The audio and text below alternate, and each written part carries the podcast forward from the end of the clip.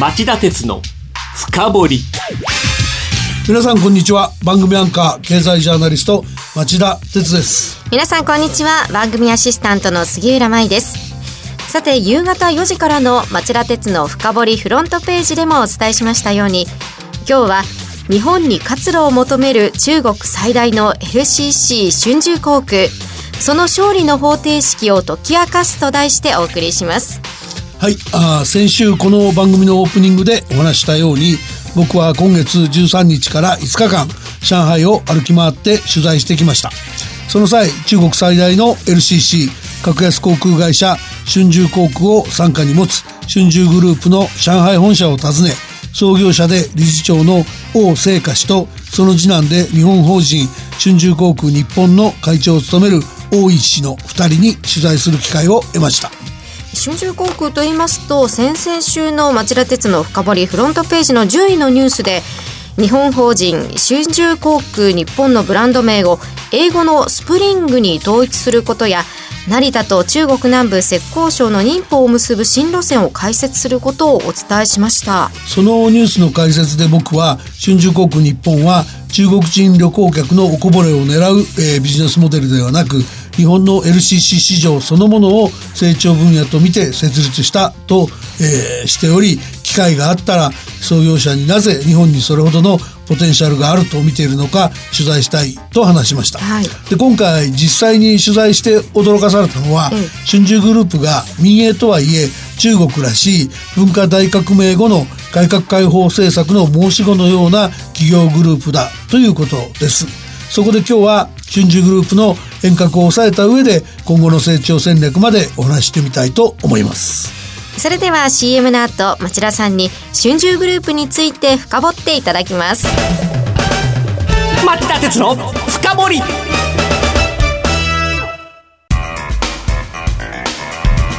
今日の深掘りまず、春秋グループがどんなグループなのか教えてください。はい。あの、春秋グループは中国最大の旅行会社、上海春秋国際旅行社が創業で、現在中国の LCC 最大手の春秋航空と日本法人の春秋航空日本、そして投資会社の4社を参加に持っています。春秋グループの創始者は、現在も日本企業の会長職に相当する理事長を務めている大聖華さんで、えー、大聖華さんは今年76歳で、だそうです。で、王理事長は、えー、中国共産党が昨年秋、改革開放政策40周年を記念する結出した民営企業家100人を選出した際に、えー、中国を代表する経営者の一人に選ばれた人物です。文化大革命が終わり、改革開放政策が始まった1978年当時、王理事長は公務員として上海市長寧区の経済党委副書記を務めていました。地元経済活性化のため、え、文化大革命で地方に追いやられていた、え、優秀な若者たちをできるだけたくさん受け入れようと、その受け皿として運送業や自動車修理業など5つの事業を立ち上げたと言います。その後、王理事長は独立することになるんですが、彼が始めた5つの事業のうち、好調だった4つの事業を上海市長寧区は手放さなかった。このため王理事長は当時苦戦していた観光業だけを引き継ぐことになり、1981年に、えー、上海春秋国際旅行者を設立したんだそうです。最初は観光業だったんですね。そうなんですね。その会社はすぐ軌道に乗ったんですか？いや、これ相当苦労したみたいで、最初の数年間は厳しかったっていうことなんですね。だけれども、ある業務改革をやって、それをきっかけに業績が上向いてきたようです。それは旅行事務のコンピューターとオンラインを使った、えー、効率化だったんです、はい、旅行というのは結構工程変更などが多く事務処理が追いつかなかったんですが飛躍的に、えー、旅行の取扱量を飛ばすことあの伸ばすことができるようになったと言いますその結果1便につき10席から20席で、えー、始めたチャーター便利用の旅行がこれ鉄道も船も飛行機もあったようですがすぐに1便につき100席から200席の規模っていうことが珍しくなくなった。で、結果として1997年頃からチャーター便数が大きく伸び、2003年には、えー、最大の年間3万機を飛ばす実績も上げることができた。でその後、上海春秋国際旅行者はどうなっていったんですか？王理事長によると集客規模が大きくなりすぎて航空会社から上海春秋国際旅行者のニーズに見合った便をタイムリーに供給してもらうことがだんだん難しくなっていったようです。うん、その難局が航空業への進出へとつながっていくんですか？その通りなんですね。集客力があるんだから、それを生かそうと、王理事長は2004年に自前の航空会社を設立することにしました。で、それが中国初の LCC 春秋航空だった。で、幸い中国政府が翌2005年に航空事業の民間開放を本格化したのでタイムリーでもあった。で、王理事長によると、この時旅行業からスタートして獲得した需要を大切にするグループ経営戦略の基本が定まった。今でもどこか新しい路線に就航するときに春秋グループでは旅行者と航空会社が需要予測などを対等の立場で徹底的に行い決定する方式をとっています。うん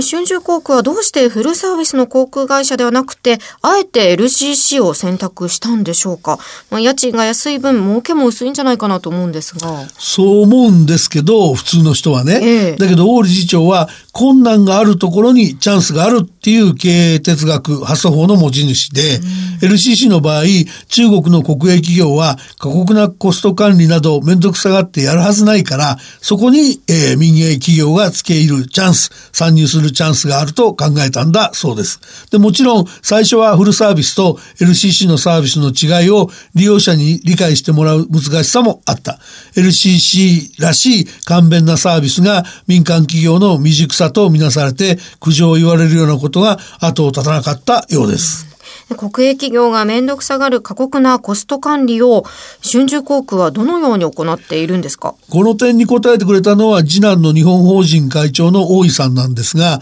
LCC としてコスト競争力を確保するため春秋航空も春秋航空日本も5つのポイントを大切にしています。はいチケットは全てオンラインで販売する。通常の飛行は9時間就航が多いんですが、11時間のフル稼働に努める。で、このクラスの飛行機だと、157機、うん、ごめんなさい、157席程度の座席を確保することが多いんですが、春秋グループの場合は、180座席程度を確保して、1便で少しでも多くの搭乗客を運ぶ。で、オフィスビルは質素に、不要な電気は一切つけない。開業以来平均95%以上という高い搭乗率を目指し実際に確保してきた。で、こういう企業努力の結果、現在では春秋本体はエアバスの A320 型機を83機保有。中国で10社ほどある、えー、LCC の中で保有機数が最大を誇っています。またこれと別に春秋航空日本は6機のボーイング737-800型機を保有しています。オープニングで日本の LCC 市場を成長分野と見て設立とありましたが、その理由は何ですか？あの、王理事長によると理由は4つあります。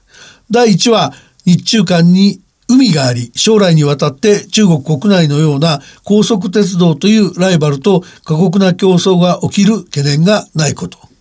第2が春秋航空や春秋航空日本の保有している飛行機は4、5時間のフライトに向いており、距離的に日本レスンに就航することが最適だということ。で、第3、これが本命なんでしょうが、行き先として中国国内より経済が進んでいる日本は中国人にとってものすごく魅力的な、えー、旅の目的地で、同じような費用と時間でより魅力的な旅先が日本だということだそうです。で、この点では国同士のトラブルがこれからもあるかもしれないが、中国で経済成長が続き、中国人の所得が伸び続けている以上、国民の往来はこれからも増え続けていくだろうと分析していました。あと4番目は中国の LCC としては確保できない北京などの、えー、乗り入れ枠を日本法人としてならば獲得できる可能性がありそうだということもあったようです。関連して、えー、日本法人会長の大井さんは、えー、アジアからの訪日客の人口に占める割合は、香港が3人に1人、台湾が5人に1人、韓国が7人に1人とほぼ飽和に近づいているのに対して中国は依然として200人に1人なので、圧倒的な成長力ポテンシャルを残していると分析してみせてくれました。はい、ということは全て順調ということですか？いや実はね春秋航空日本の業績は赤字続きで、えー、えー、累積損失が2億200億円近くになってます。でこれに対してはあの王理事長も中国の春秋航空は1年で利益が出たのに、春秋航空日本は6年経っても利益が出てない。えー、大きな誤算だと率直に苦境を認めてました。その誤算の原因というのは何なんでしょうか、えー、春秋航空日本の大井会長によると思うようなベースで日本の国土交通省から出航路線や発着額が認可されないにもかかわらず行機を買うなどして先行投資が膨らんでしまったことが原因だそうです。しかし、えー、今年度から21年度までの3年間を対象にした中期経営計画を推進中で、まずはこの中継の期間中に単年度黒字を達成する計画だと言います。日本航空に機材の整備をアウトソースしたおかげで弱みだった運航オペレーションも安定してきているので見通しは明るいと笑顔で話していました。で冒頭で町田さん今後の春秋グループの成長戦略も話すとおっしゃっていましたけれども、どういうことですか？はい。あの、まず復習的なフィロソフィーですけども、その引き続き上海春秋国際旅行者の集客力を生かす戦略が健在なんですね。で、その延長線上で現在3つ目のグループの柱として、えー、投資会社を設立。そこを通じて日本でのホテルビジネスに進出したっていう段階なんです。ホテルですか？はい。で、まあ、これも旅行者で